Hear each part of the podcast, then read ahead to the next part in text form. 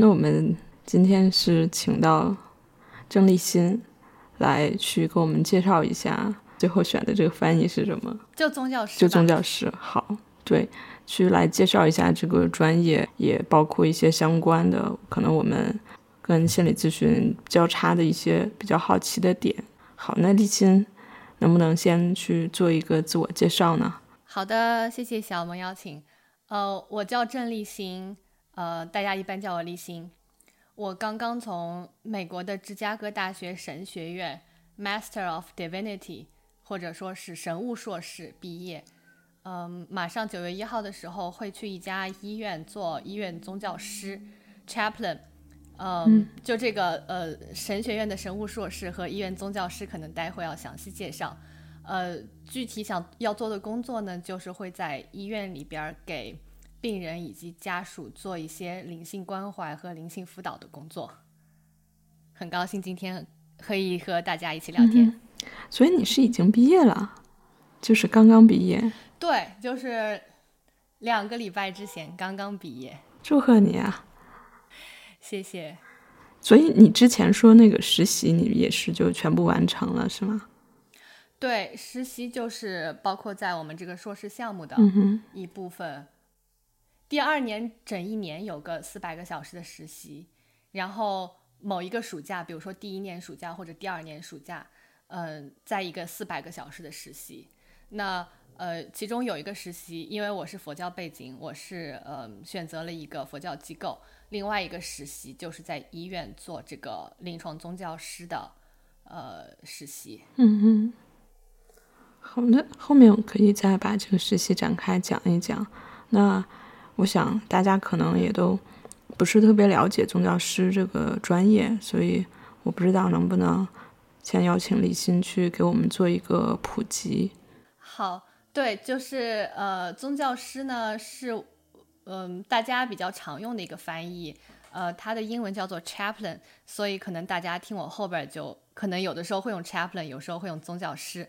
那他有的人会翻译成临床宗教师，因为他一般都是，就是我们服务的对象在哪里，我们就会在哪里。所以，嗯，大家比较常见的用法就是，比如说军队宗教师，呃，或者医院宗教师，或者有时候在机场也会有宗教师。那这个词本身它是来自于拉丁语的 chapel，就是小教堂。嗯。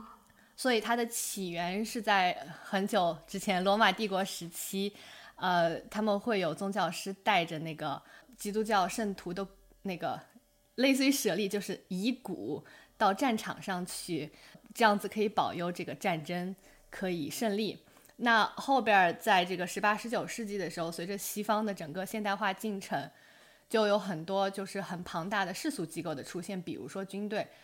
那。呃，就是跟之前的古罗马军队是很不一样的一个概念和组织形式，所以宗教师他就作为一个职业慢慢的发展起来了。那其实宗教师他是很有意思的一个职业，是因为他是跟所谓的政教分离的原则是有一定的张力的。比如说我如果在医院工作的话，那我的雇主是医院，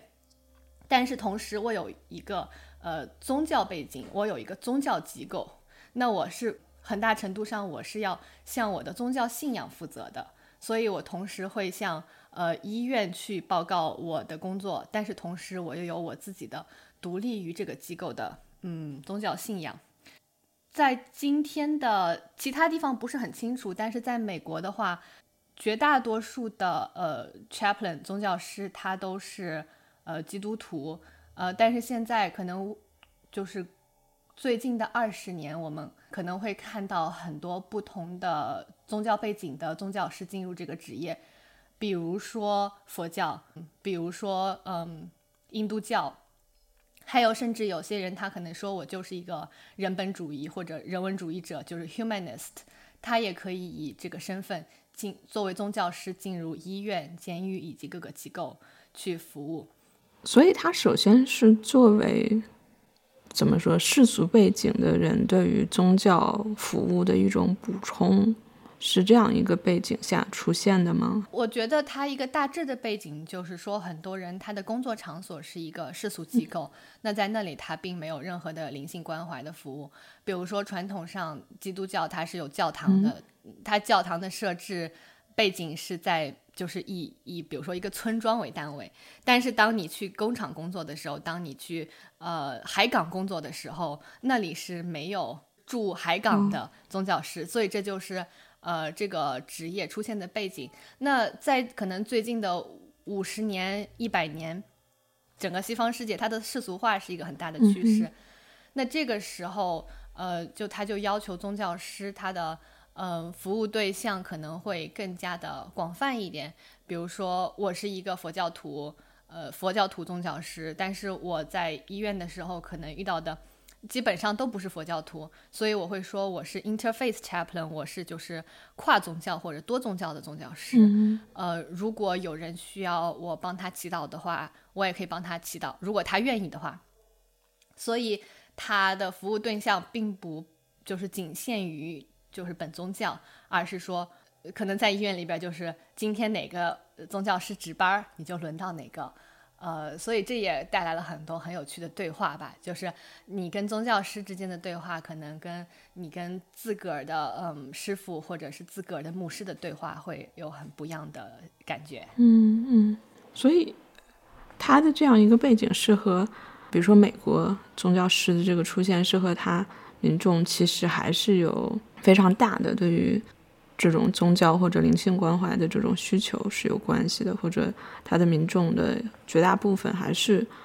是有宗教信仰的。我觉得一部分是这个原因，另外一部分其实现在很多的年轻人甚至中年人，他们长期是就是跟宗教团体是没有关系的，但他可能是小的时候是一个有宗教背景的家庭长大的，所以他有一个非常模糊的。对于呃，不管是神性啊，还有超越啊，或者意义啊这些东西的概念，那当他在一个危机状态的时候，比如说他得癌症了，比如说他腿断了，躺在医院很无聊一个礼拜，他可能就会去想这些比较终极的问题。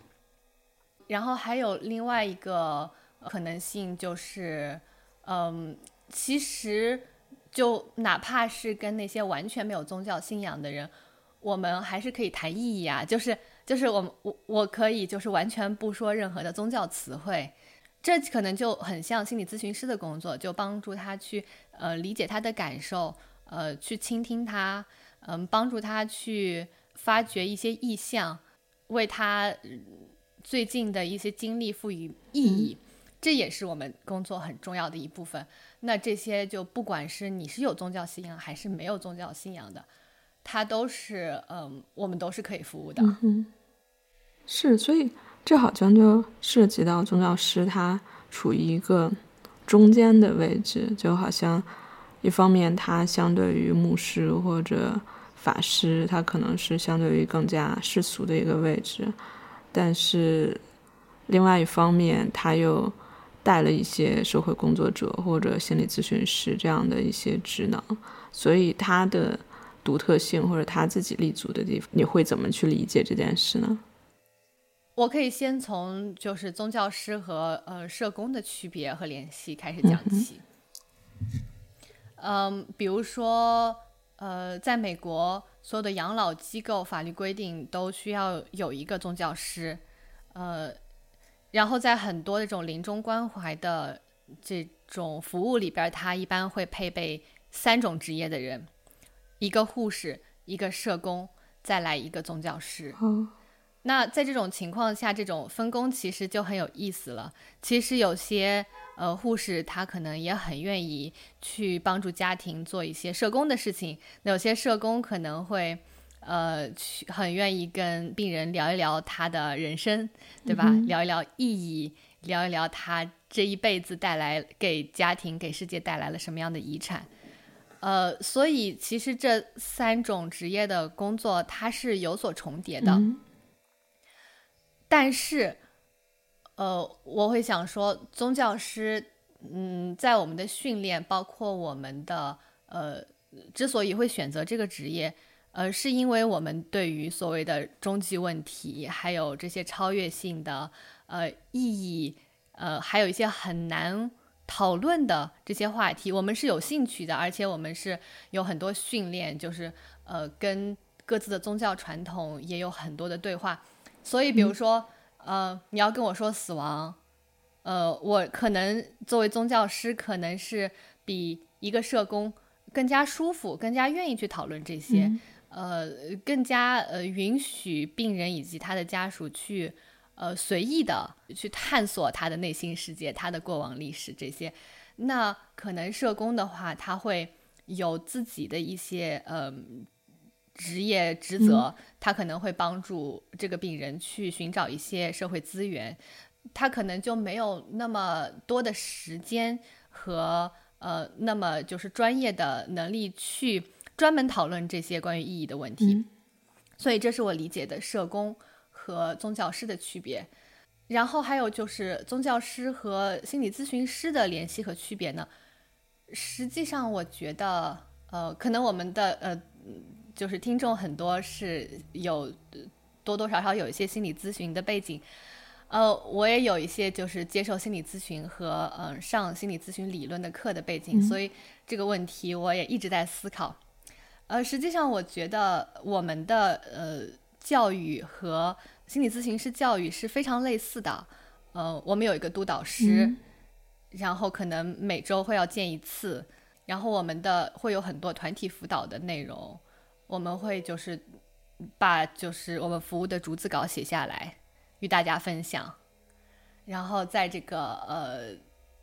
教育的过程中有很多就是要。把自己的个人历史给深深的挖一遍，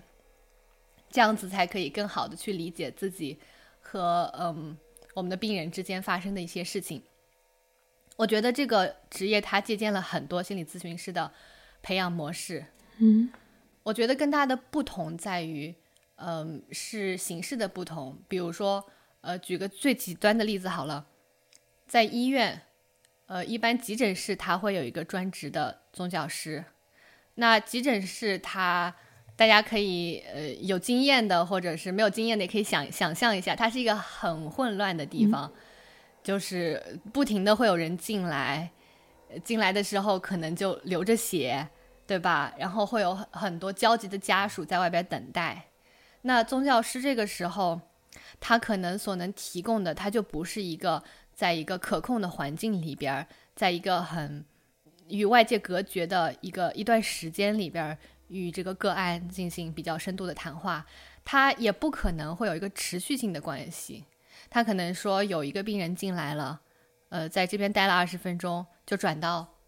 其他科室里去了，或者你你在急诊室的等候室里边与某位母亲聊了一会儿，然后他就走了，嗯嗯，都是有可能的。所以它是一个，呃，有些时候甚至是转瞬即逝的。一些接触，你可能这辈子除了这二十分钟再也见不到这个人了。但是就是在这二十分钟，你可能会就是提供对他们来说非常非常重要的一个所谓的人性关怀。呃，如果这个病人进来的时候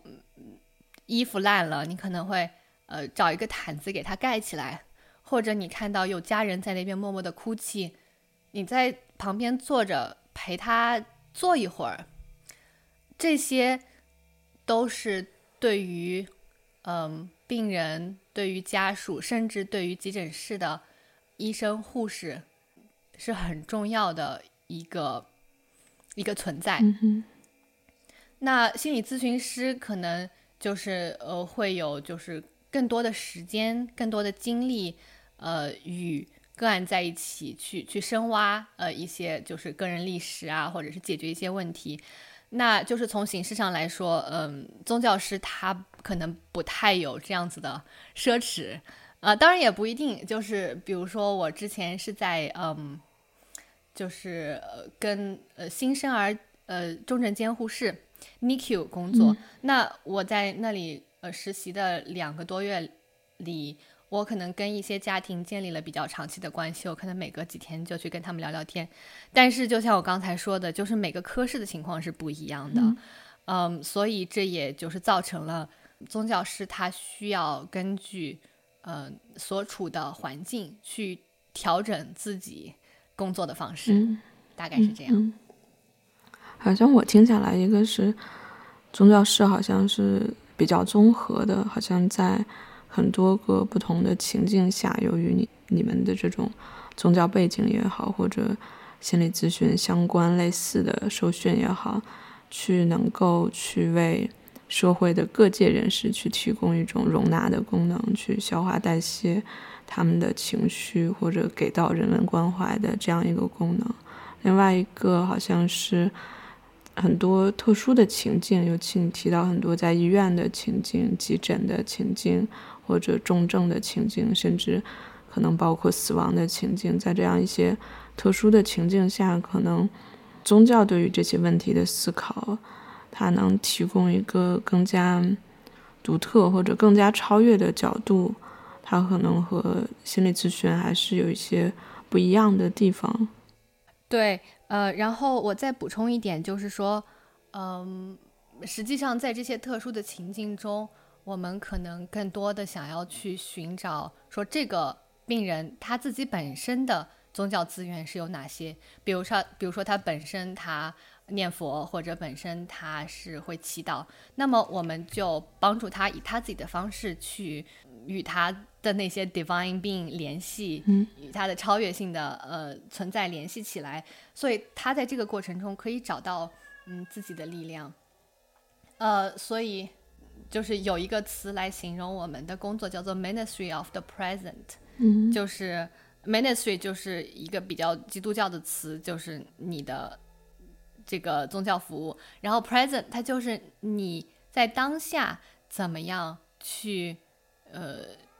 去 curate，curate 就大概策展这个意思，但是是你创造一个情境，让他可以安住在当下，呃，然后去寻找自己的宗教资源，嗯，然后去理解自己的感受，所以我们是帮助他自己去度过这一段困难的时光。嗯，好像有点像去搭一个桥梁这种感觉。对，对，嗯哼。所以这些场景里边，就是有时候一个比较敏感的话题，就是说你是不是在传教？实际上就是呃呃，作为 chaplain，他更多的工作实际上是呃看就是这个病人或者这个家庭他有什么样的需要。那如果他们允许的话，我可以帮助他们做一些基督教的呃一些什么仪式啊，呃，都是根据他们的需要。所来的，而不是根据我的宗教背景。嗯，但就你工作下来的这种实际经验，其实他们是会自发的有很多这种对于宗教的、对于超越的需求，还是说在那个时候，他们可能只是需要一些基本的心理的抚慰？就对于宗教性的这个需求，可能会占到什么样的比例，有多大？我觉得也是分人吧，因为在医院，他每个病房里边他会有写这个宗教师的电话，所以如果有需求的话，他可以直接打电话到我们部门。所以可能打电话过来人，他本身的宗教需求可能就会比较大。那我接触到的可能已经是一个就是选择过的呃这个团体了。见过的人他很不一样，有些人他可能就是说，呃，我们我本身的宗教，比如说天主教，要求我每天要祈祷一次，那我希望每天有个宗教师过来跟我一起祈祷。他可能就是住院住了两个礼拜，那他每天都可以见到一个宗教师，至少在这个呃十分钟、二十分钟的时间里边，他可以聊一聊，呃，可以祈祷，然后再聊一聊自己的内心感受啊，呃，就这一部分可能就会比较偏心理咨询的了。我可以分享这个呃例子，就是有一个家属，他的 partner，他的他的配偶是昏迷了好几天了。我不是第一个去看他的人。当我去到病房的时候，我发现他带了好多好多东西，就是他是一个非常综合的那种宗教信仰和实践者。呃。他做瑜伽，然后他也冥想，他也去，他本身是就是嗯东正教的教徒，所以他也去马路对面的东正教教堂去，呃，就是与那边的神职人员聊天。同时，他还相信那个呃瑜伽里边的那个 chakra，就是我也不知道中文怎么讲，就是但是是一种呃很类似气功的一种修行方式。嗯。同时，他还会去那个巴哈伊教的巴哈伊 temple，呃，巴哈伊神庙去静坐。呃，他就跟我说这些，呃，然后告诉我说这些东西怎么样帮助他去，呃，熬过这么几天，在他配偶昏迷的过程中，怎么样去抚慰他。所以，他可能是一个比较，嗯，行的，呃，就是。他会用很多不同宗教资源去帮助自己，不管有没有就是宗教师在场，所以就是有宗教师的时候，可能就是我们会帮助他去去反思一下他怎么样去运用这些宗教资源啊，嗯，以及他当下的感受。所以呃，就是根据这个病人的不同，就是会有各种各样的事情发生吧。啊，还有一个很有意思的，嗯。事情就是有的时候，实际上我们就在聊天儿。有一次，我就跟一个病人，就还有另外一个宗教师，是我们三个，呃，我们就在聊，就是等于说是在帮助他想象，等他病好了之后回家收包裹、做美甲、回归日常生活的一个状态。想象日常生活的美好，也是赐予他当下力量的一种形式。所以有的时候可能完全跟宗教没有关系。然后我这个同事他告诉我说，这是一种他很喜欢的聊天方式，他把它称之为 “the art of chit chat”，就是聊天的艺术。是我在想你这两个例子，我觉得它都非常有意思。就一方面，各个不同的宗教，它是类似于 available 的，就那种。你都可以去用来取用这样的宗教的资源。另外，就是哪怕这种灵性的部分以一种非宗教的形式去呈现出来，也是可以去帮助到他。就是这里面给我一种非常灵活、非常多元的感觉，就非常就上次你说到那种流动的感觉。但这个在你这样去讲述之前，其实对我来说还是。不是特别容易想象的，因为很多时候，当我们去讨论宗教，好像会有一些联想吧，比如说这种非常严格的戒律，或者你说的那种传教的形式，乃至于一些所谓的宗教战争。所以，它和我脑子里这些意象这些非常不一样，就是好像它是一个。在我们通常的社会文化之上，另外一个层次，但是它是在不同的情境下去帮助我们去容纳那些情绪，去理解，去帮助自己去支撑，去度过一些特殊的情境的。这个是在你讲之前，对我来说不太容易想象的事情。对，我们会讲说，就是宗教的这些 teaching，这些呃。学习的东西，这些实践它都是用来用的嘛，所以它可以是以很细微的方式去表现和表达出来的。所以我也有一个好奇，就是比如说你们自己的宗教实践或者所谓的修行的这个部分，你们在学院里面是怎么要求，或者你们对自己是一个什么样的要求？因为可能我不太清楚基督教啦，但是比如说在佛教可能。如果是专职的法师，在寺院里，他可能会有很多固定的功课呀，投入学习经论的部分。我不知道在嗯这个方面，你们就宗教士对于自己的要求会是什么样子？嗯，我觉得这里就刚好可以说一下，就是我们神学院这个神物硕士的一些培养上的细节。一就是因为我们是一个多宗教的呃培养项目，所以。就是它有它很好的地方，也有它可能不那么有点不足的地方。呃，不足的地方可能就在于，呃，其实你你说的这些修行的内容，呃，可能都要依赖个人去去坚持，去自己选择。那实际上它也带来了很很大的好处，就是就是你很自由，就是你想 你想怎么样修行就怎么样修行。嗯。呃，就是在神学院里边的话，嗯，就是我刚刚提到的，我们第二年有整个的一个嗯实习四百个小时，呃，那在那个过程中，我在一个嗯佛教机构实习，那我等于说他们怎么样修行，我就怎么样跟着修行，包括比如说拜法华经啊，啊，包括吃素啊，呃，或者其他的一些就是社会工作，嗯，那。还有就是我们在神学院，他会学很多，比如说，嗯，神学，或者是呃各自传统的，比如说我我是佛教，我我上了一些佛教的课程。那这个呃，这个其实也也很难讲，就是你说它是修行吗？还是它是一种学术的训练？我觉得，我觉得可以都是，因为嗯，可能对于有些修行者来说，呃，阅读经典。就是只有某些特定的方式，嗯，但是呃，学术的批判的这种阅读经典的方式，呃，其实呃也可以对于一个当代修行者有很大的帮助。嗯，比如说一个很经典的问题就是，如果呃某某经典某某佛佛经好了，某某佛佛经是伪经，也就是说，如果它不是佛陀说的。那我还应该去那么相信他吗？或者说他的神圣性又在哪里呢？或者说我能够接受说某某经典是伪经吗？这是一个学术问题，它也是一个情感问题，它也是一个呃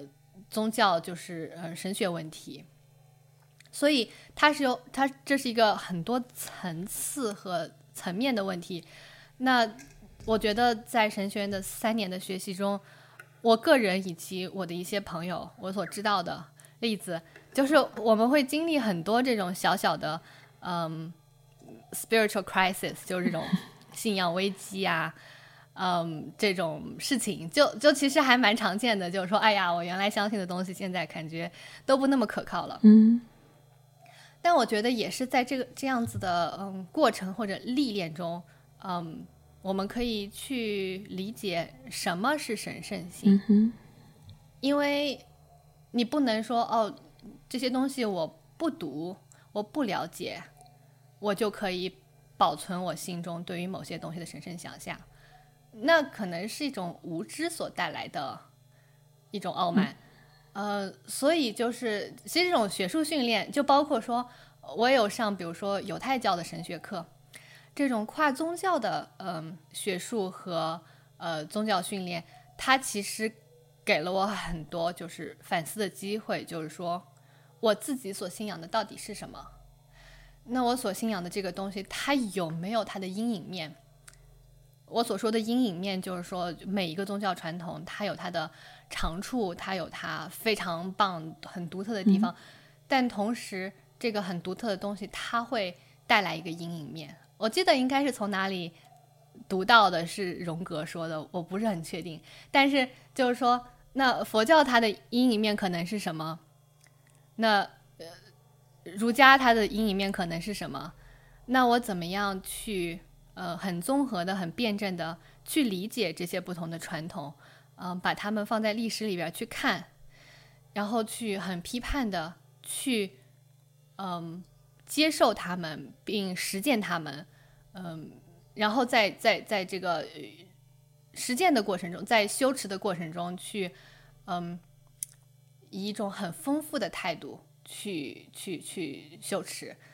嗯，我觉得这也是一种很珍贵的训练吧。嗯哼，是。然后最后可能说到，在神学院的一些嗯宗教修持的话。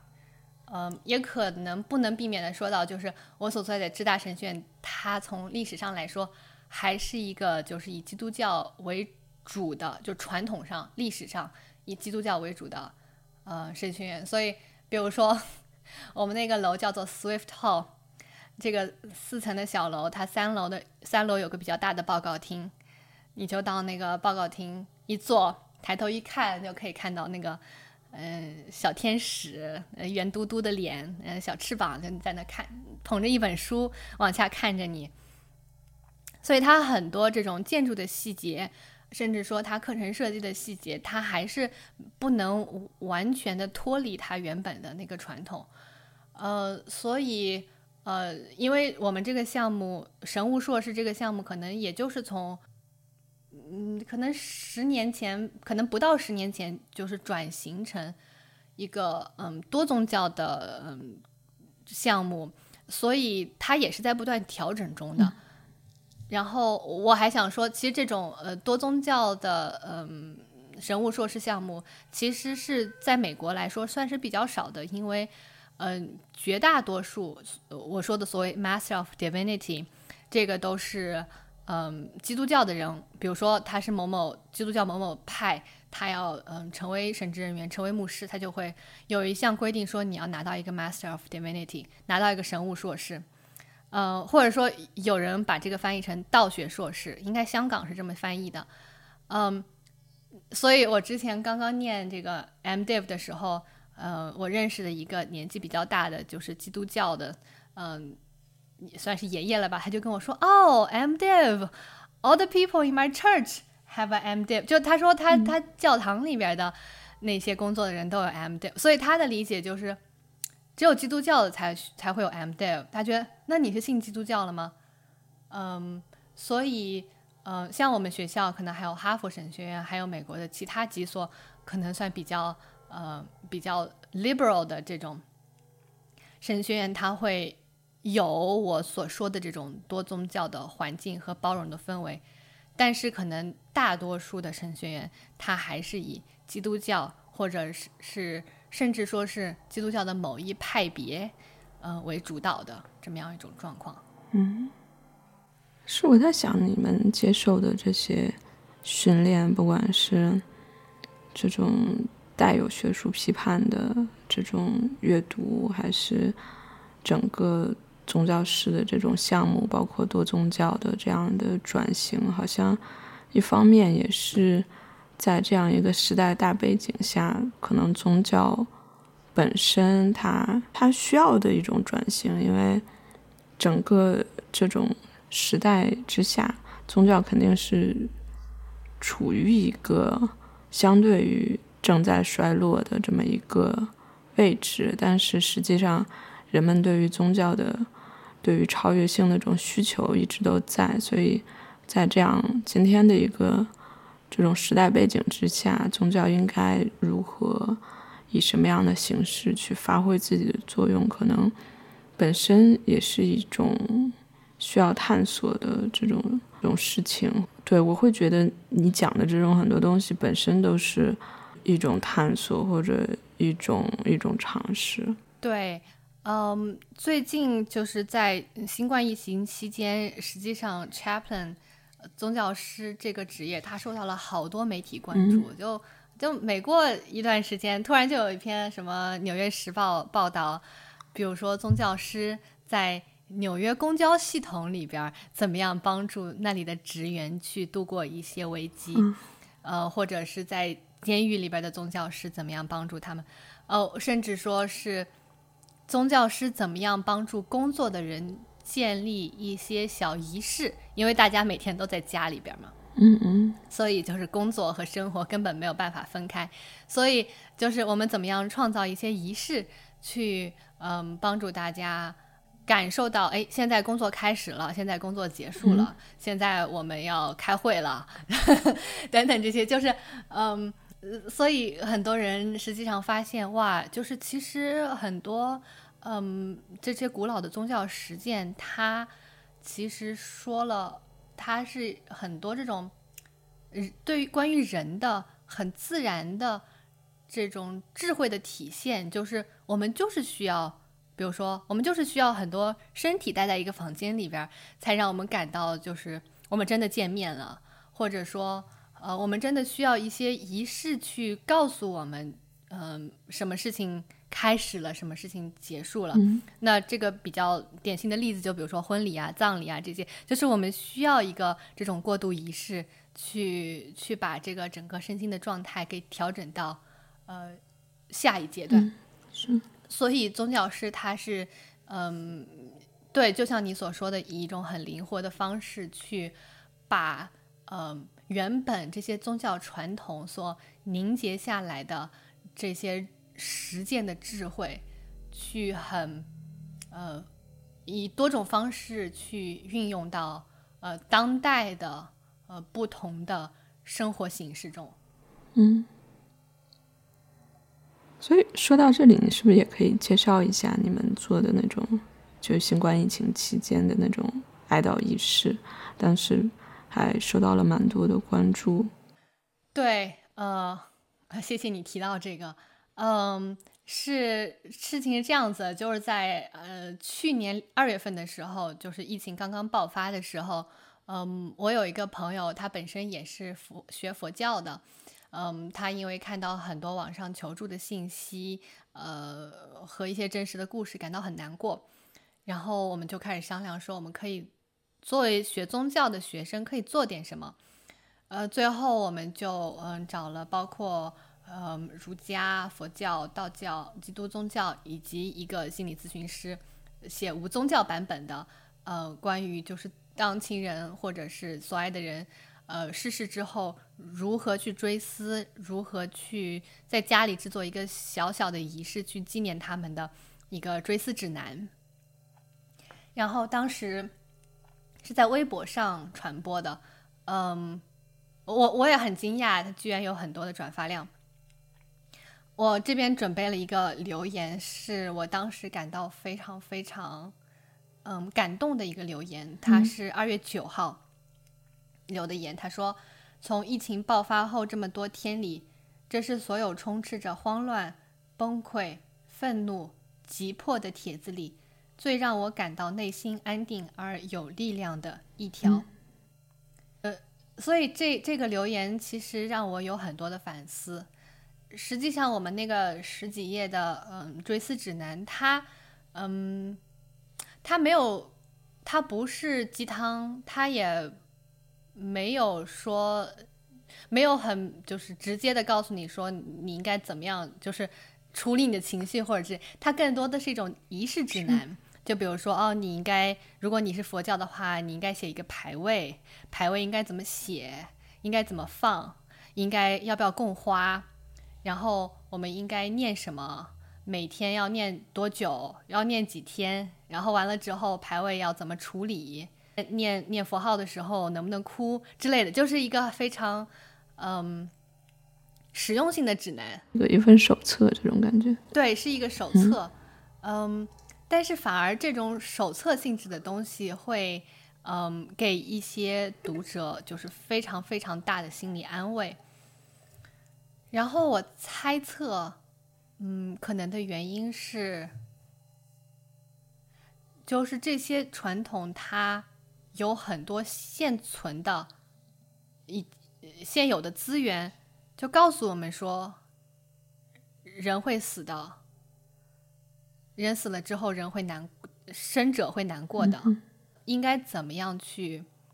面对和处理这些情绪？嗯，然后当时可能其他的关于疫情的消息，嗯，或者很多就是志愿者。他们的思路是我们怎么样去 fix，我们怎么样去解决这个问题？嗯，这也非常非常重要。呃，同时也需要有一个视角去说，我们怎么样去面对这个问题？因为已经没有办法改变了，就有人在很多很多人在在去世，然后大家都很难过。我们怎么样去去安放这些情绪？那可能。这些宗教传统，它给了我们很多很多的资源和安慰。是，我觉得这是一个非常好的例子。就后面我们也会把这个你们这个手册放到 show notes 里面，如果大家感兴趣的话，可以去看。我觉得这是一个非常落地的一个例子，因为前面立新可能讲了很多关于宗教师是什么，或者。关于宗教师怎么工作，但是可能从这个例子里面，我们就可以去感受到，去真正去感受到这个部分。就像，因为你们这个手册本身也是一个多宗教的，甚至包括没有宗教信仰的，就是可能我们平常我们自己会有各种各样的背景。我们作为一个中国人，可能即使我们并没有一个完全的，就是佛教的或者道教背景，他们也在我们文化里面，所以他们也是属于我们可用的宗教资源的一个部分。所以，即使我们并没有完全的一个宗教信仰，我们去阅读这个手册，我们去去留意到他们之中，让我们感觉到亲近那个部分，可能本身就是一种疗愈。而且，因为如果我们现在去回想当时去年二月份的时候，当时会有很多很多的情绪，有很多的未知的失控的感觉，有很多的愤怒，有很多的悲伤。那这些。都需要我们首先去看到这些情绪，与此同时，你们这样一个手册的确在看到这些情绪的同时，去给了大家一种方式，让我们去去允许这些情绪出现流动，呃，允许我们去感受它们。我想这个本身就是就是一种非常大的帮助，所以这个我想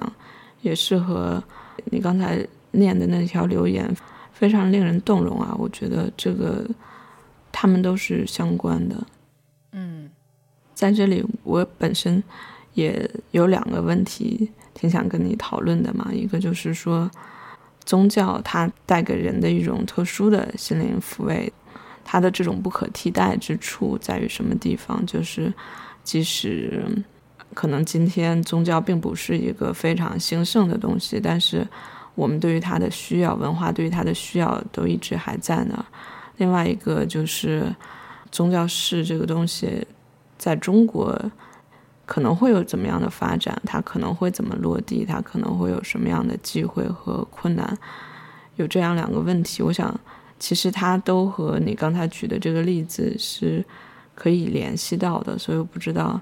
关于。这两个部分，你有没有什么想要说的？关于你刚才第一个问题，就是嗯，就是宗教在当今社会的一个位置，嗯，因为我最近几年吧，可能在几个传统之间呃游荡，或者说同时学习，呃，就包括嗯佛教，还有心理咨询，然后还有这个 chaplaincy，就是宗教师的这个学习。那它其实是三个都有呃比较根本的不一样的传统。嗯嗯，佛教的话，它会有比较明确的嗯修行目标和修行方式。嗯，心理咨询的话，它也有它自己的传统，就包括嗯你做咨询的形式，还有你可能能聊的内容，嗯等等吧，就。很多是体现在细节上的，嗯，然后包括 chaplaincy 宗教师，它是一个根植于呃基督教的一种培养模式。那所以，我个人也会有很多撕裂，就是说，到底哪边是对的，或者说我应该就是遵从哪条路。然后，我觉得有一个小感悟可以跟大家分享，就这个东西可能。我觉得录这个播客，我就挺心虚的，觉得啊，这些我说的东西，可能十年之后我一听就觉得很幼稚。但是，嗯，所谓战战兢兢，如履薄冰嘛，就是如果要做事情的话，那就得做啊，就要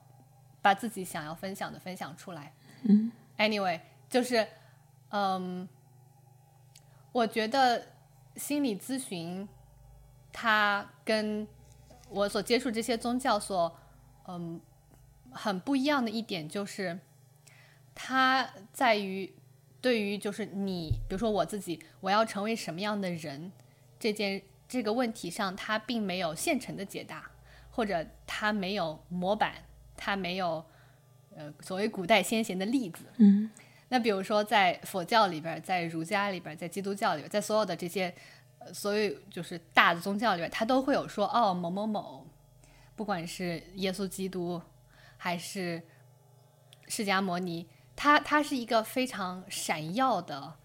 这么一种人的存在方式，一种生活的具体的状态，让我会感到很向往，让我感到我是不够的，我需要更努力，我需要在这些方面去不断的去前进，这样子我可以达到就是更好的、更厉害的一一种生活状态。那我觉得这个虽然在当今社会，就是我们所所谓的多元化，就是你有可能有很多很多不同的人生追求，呃，但是在宗教这个里边儿，就是当然他有自己的问题，就是说如果你在某一个宗教里边，他可能会说，就是这条路是唯一你可以走的路。嗯，但是我觉得，如果你可以把就是这种宗教里边对于人的很高的要求这一点，跟一个比较包容的心态去结合在一起的话，那实际上对于个人是有一种很大的激励的力量的。就是说我能看到，就是嗯，不管是这个就圣人圣贤，或者是就是佛这样子的，呃，天上的明星一样的存在，或者是就是我身边能看到的，就是修行就是很多年的。嗯，老人或者是就是老师师傅，就是他们所做那种表率，让我感到心向往之，让我感到他是我的目标。嗯，这种东西我觉得，嗯，他可能宗教可能是小众，但是他的这种社会功能是永远不会消失的。然后说到社会功能的话，嗯，另外。有一点宗教很不可替代的，就是它很很强的、很成熟的，呃，就是形成社区的社区凝聚力的这么一种力量。嗯，就比如说，嗯，举个例子，就是，呃，你可以看到，就是在很多地方有那种老太太组成的那个念佛团，对吧？就是他们就非常的稳定，然后每周或者是。更频繁的都会聚在一起，然后谁家有事了，可能大家都会去帮忙，然后会捐款，会一起做事情，一起，嗯，叠那个元宝。就是它其实是我觉得现当代社会一个很大的问题就是孤独嘛。那所以现在很多年轻人也愿意去一些宗教机机构里边做义工，因为他可以感到很多小伙伴在一起做一件有意义的事情，嗯，然后也可以认识不同的不同行业的人。那我觉得这个是非常非常重要的。当然，我们现在有很多很多不同的形成，嗯，团体的方式。我觉得就是宗教机构的这种方式还是很独特，嗯，不可替代的。就你说的这个点，我觉得特别好，就因为它是从你自己的那个个人生命的经验里面出发，所以好像。就听起来特别灵动，特别真实。我听起来好像有点像是一横一竖，就是纵向的，你有一个传统，对你有一个传统可以去依靠；然后横向的，好像你有一个团体可以去依靠。所以好像你总能去找到自己一个位置，所以就有点像我们说那种自体客体的感觉，被很多自体客体所包围、所支持的那种感觉。好像它是一个非常独特的东西，而且就像你说的那种师徒关系啊，或者在佛教里面，我们特别强调对于善知识的依靠啊，善知识的引导，它本身也是一个非常重要或者嗯相互接触非常深刻的这么一个关系了。我感觉，对。第二个问题是那个。就是宗教师这种概念，它是不是有可能在中国落地？或者如果在中国落地，它可能的困难和机会会是什么样子的？这个问题我就呃很粗略的或者很粗浅的回答一下，因为呃未来会怎么样我们都不知道嘛，或者说是我们去创造未来，所以未来是怎么样的？是嗯，它是它是一个，就是我们可能是那个因，未来是那个果。嗯，但是我据我就是了解到的一点点情况来看，就比如说像在台湾，嗯，他们已经有比较成熟的这种临床宗教师的实践了，嗯，他们关于临终关怀也有非常就是成体系化的一个社会架构以及这个支持，嗯，实践教育培养都很多了，包括出书啊什么的，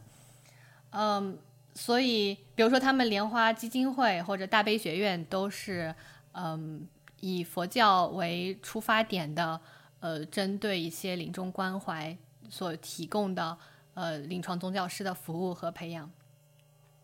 那我觉得就是同为华人社会嘛，就是呃，台湾的例子有很多，就是可以借鉴的地方，嗯。然后另外一个我所知道的例子，就是在马来西亚有一个殡仪馆，它叫做孝恩馆，就是孝顺的孝，恩情的恩。嗯，创建这个孝恩馆的人叫做冯以亮，我也不知道，可能读冯以良。呃，我是在 Facebook 上看到他的很多视频。嗯，他的一个初衷就是说要推广生命教育。嗯，然后他选择的场所是殡仪馆，我觉得。这个非常的有创意，就是他把殡仪馆做成一个，就是所谓就是儒家里边就是视死以示生的这么一个场所，就是你通过去嗯去缅怀、去去追思你的逝去的亲人，从而去去理解生命，去反思如何更好的生活。所以他在这个小小的。殡仪馆的这个场所里边，他做了很多活动，一些生命教育啊，或者是电影欣赏啊，或者是演出啊，或者是展览啊，等等等等活动。呃，然后他当然就很多人，他可能还会觉得哦，这个殡仪馆是个很晦气的地方，不想去。嗯，但是我觉得通过他的努力，他就是会有一部分人就非常愿意。去来到 就很神奇，来到殡仪馆去，嗯，参加活动，包括就如果有人去世的话，他来殡仪馆就是，嗯，这整套流程都是非常具有人文关怀的。他会有就是，呃，一些丧亲辅导，包括就是之后的一些，就是可能隔了一段时间之后打打电话去问说说这个亲人最近怎么样，就是情绪怎么样，所以它是一个很好的服务。嗯，然后我也是从他这里去学到的一个词，叫做 compassionate community，就是一个非常就是慈悲的一个社区。就是，嗯，因为可能我们很多人所遇到的状况就是，嗯，可能如果你有就是在殡仪馆的经验，或者在其他地方，就是你会发现他们只是想把事情做完，就是哦，你来了啊，然后尸体烧一烧，嗯。然后一个小时的这个仪式时间，然后我们有五个套餐，你可以选择。即使给你最贵的套餐，他们的服务可能也没有更好。最后你都不知道骨灰盒去哪里哪里领，就是很多这种细节上的东西，让人感到就是被重新 traumatized 了。就本身这整个事情就已经很难过了，你发现自己在社会上还被人这样的对待。就是是一个很难过的事情，所以我觉得，怎么样去在人生的每一个环节里去，嗯，把这些脚步慢下来，去可以去倾听，可以去回望，嗯，可以去给人足够的空间，让人感到我是活着的。我是值得尊敬的，我是就是有尊严的，我是值得被爱的，我是愿意去爱别人的。我觉得我们可以有非常非常多的事情可以做。嗯，还有我觉得在就是中国有一个其实挺大的优势，就是说。我刚才提到的几个职业，包括就是社工，还有心理咨询师，还有这个宗教师。可能心理咨询师他就是发展的时间已经比较久了，但是社工他可能也就是最近十年慢慢才就是有了一定的规模。宗教师可能就更加年轻，就现在我们还是从从零或者零点一开始。嗯，那就是它不像在西方。已经有很成熟的这种体系了。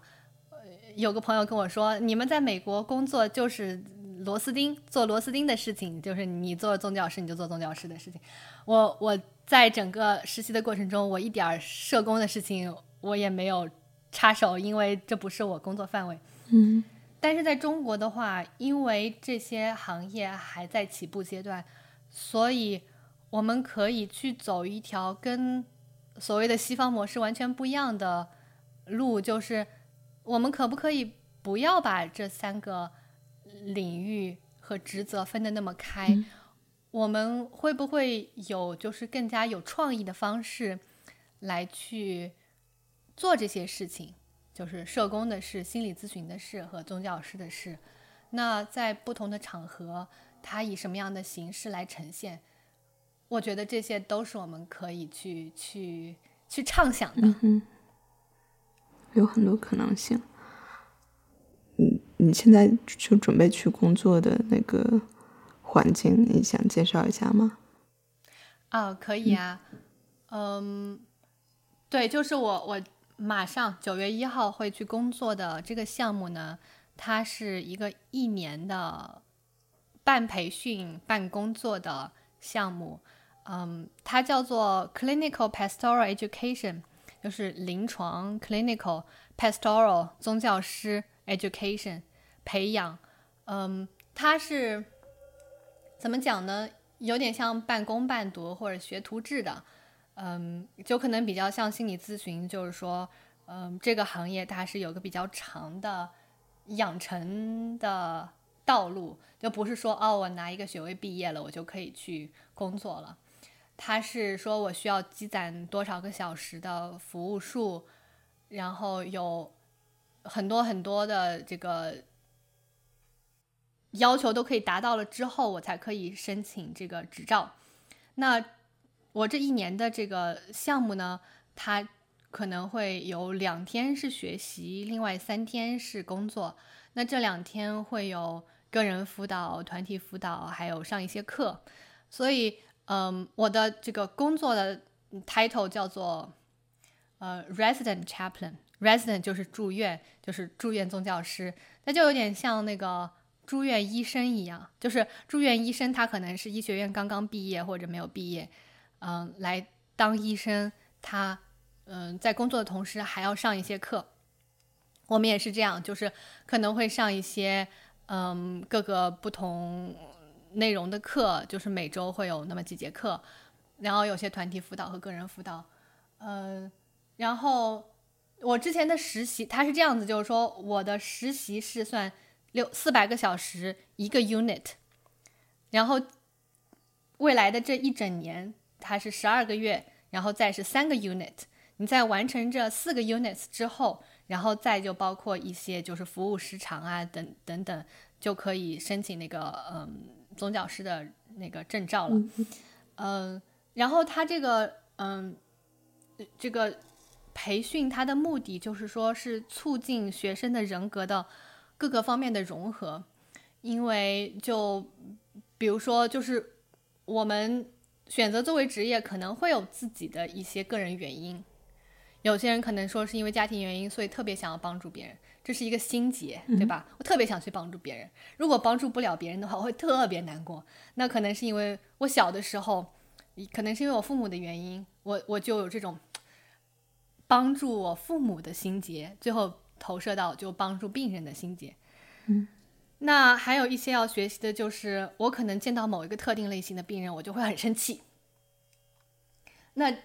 这也是就是要去去去讨论和思考和成长的地方，所以它就是叫做呃，a integration of professional self and like in individual self，嗯，呃呃，personal self，它就是说你的这个职业的这个人格和你的就是私人的人格的一种融合。这样子的话，当你去，嗯，服务的时候，你就可以真的是一个整个的你自己，在当下，在此时此地去跟这个你的嗯病人或者是家属去对话，嗯，然后还有一个很有意思的点可以说一下，就是我刚刚不是说了吗？我去年是呃第一个 unit 的实习，然后后边还有三个 unit。那很多就是嗯，基督教的牧师他是呃需要一个 unit CPE，也就是说，如果你想当牧师，你需要几个条件。你首先需要一个嗯，就是神物硕士的硕士学位，然后你需要一个 unit 的这个 CPE，然后你再需要其他的杂七杂八的东西。那这个的原因是因为在就是二十世纪上半叶的时候，嗯，很多基督教的这个嗯神职人员发现，哎，我我这边有一个刚从神学院毕业过来的这个年轻人，但是他好像知道很多书本知识，但是他可能没不完全不知道怎么样去服务，就是他们的信众，就是这个实战经验为零，那怎么办呢？所以。是从那个时候开始发展出来了，这所谓的 clinical pastoral education 临床宗教师培养。那当然，那个时候他主要是在美国的新英格兰地区，就东北部，嗯，然后主要的这个学生都是就是白人男性。到现在的话，我们就是可能就是全美国各地都有这样的项目，那参加的人也不仅仅是白人，不仅仅是男性，不仅仅是基督教。呃，甚至有些地方，它不仅仅是神职人员，就是说，嗯，我我看到有一个有一个 supervisor，有一个督导，他创立了一个项目，他去培养，就是就是普通人，就是可能普通上教堂的或者普通的信众，去嗯接受这种 CPE 教育，这样子他也可以，嗯，在一个比较嗯就是入门的阶段去接受一定的这种。呃，所谓的人格的融合，这样他可以在自己的就是去更好的帮助周围的人，然后更好帮助自己宗教机构的人，也更好的理解自己。所以他是一个非常叫什么自利利他的呃这么一个一个培养。我我会觉得这个理念非常好。然后我有的时候会想，哎呀，如果真的有的时候我们会想说，懂得了人生的道理，但是不知道怎么样去实践。我在觉，我就在想，如果所有人都可以接受 CPE，多多好啊！当然，这也是一个嗯随便想象的事情，因为我们经常都会有这样子的想法，就是哎呀，如果所有人都打坐，那世界该多好；或者哎呀，如果所有人都学儒家，都成为圣人，都都谦让有礼，那该多好。但是，总之就是说，嗯，它不仅仅是以所谓的 CPE，它不仅仅是一个职业培训的呃教育项目，它同时是一个关于人格培养或者。嗯，更广义上的修行的一部分。嗯嗯，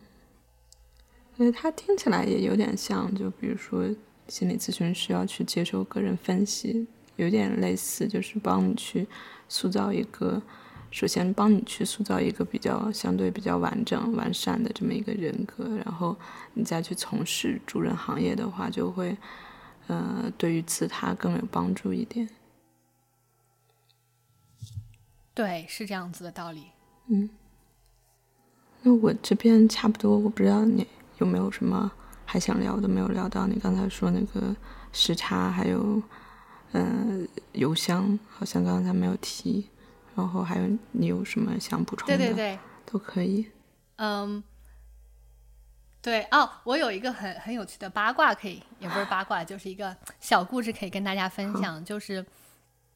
当然这也是我听说的，就是在英国。嗯，宗教师就是呃，军队宗教师，他是没有头衔的，但是他的头衔是跟他，比如说他跟一个将军讲话，他的头衔就自动变成一个将军；他如果跟一个士兵，就普通士兵讲话，他的头衔就自动变成一个普通士兵。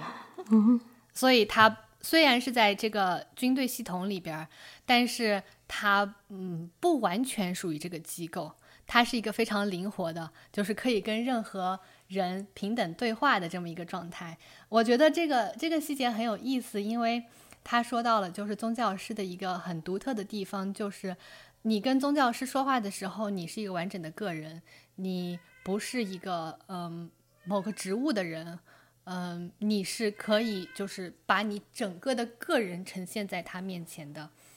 嗯。所以同时呢，这个宗教师他也与这个机构有一种非常微妙的关系，就是说你同时是一个 insider，你也是一个 outsider，就是你既不完全属于他，你也不完全脱离他。嗯，所以嗯，这个也是我听到很多就是有更多嗯，就是呃职业经验的宗教师给我的感觉，就是他们对于。这个世界对于他们的传统，对于他们所工作的机构，都是有种非常复杂和丰富的认识的。嗯，这点让我非常的感动。嗯，然后还有就是你刚刚提到的播客，对，就是 刚好带个货，就是因为嗯。有一个播客叫时差，是一个学术向的播客。那刚好他最近一期，也就是第十二期，他会聊到宗教学，我也会在里边儿。嗯，这个播客应该在 Podcast 和小宇宙都能找到。然后在里边的话，如果你对于就是我所提到的宗教学是什么，或者说它跟其他呃学科跟时间的关系是什么，以及在神学院念书。呃的一些更多的分享，感兴趣的话，就欢迎你去关注他们。呃，你也会听到就是其他的宗教学学者的一些分享。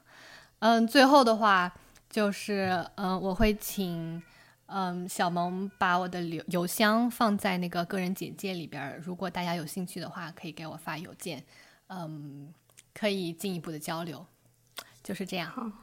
非常感谢立新，也非常期待。时差的这一期节目，我也会去听。好，谢谢小萌。好，那我们今天就到这里，再见。再见。